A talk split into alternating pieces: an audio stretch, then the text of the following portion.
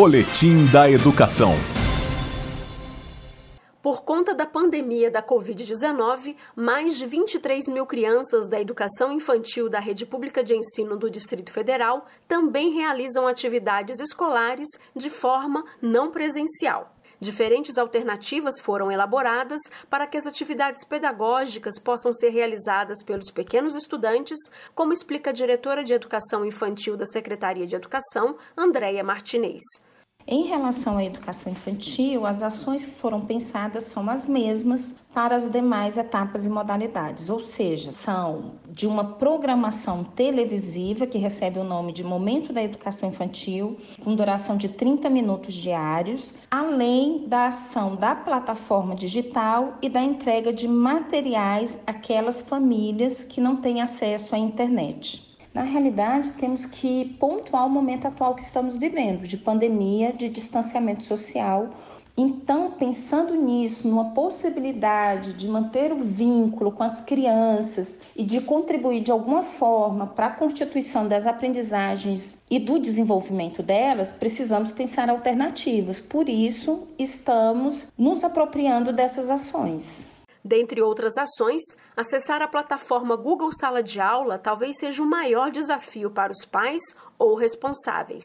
Mas, em virtude desse novo contexto, a diretora do Jardim de Infância da 603 do Recanto das Emas, Fabiola Farias, destaca.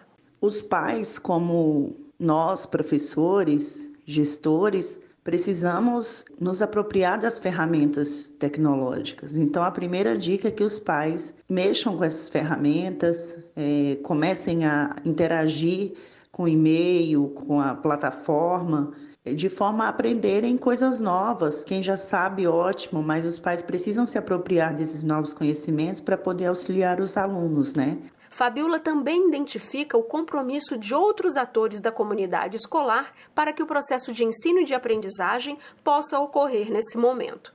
Eu gostaria de destacar o esforço de toda a comunidade escolar para manter essa conexão que é tão importante, as famílias sempre nos perguntando como fazer e o que fazer de melhor para as crianças em casa, os professores estudando e se apropriando das ferramentas digitais para atender o público e essas crianças também.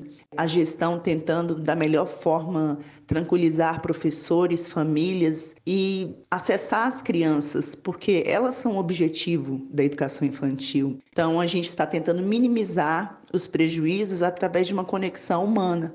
Então, as ferramentas tecnológicas estão sendo utilizadas para a gente poder humanizar o máximo as nossas relações nesse momento tão difícil.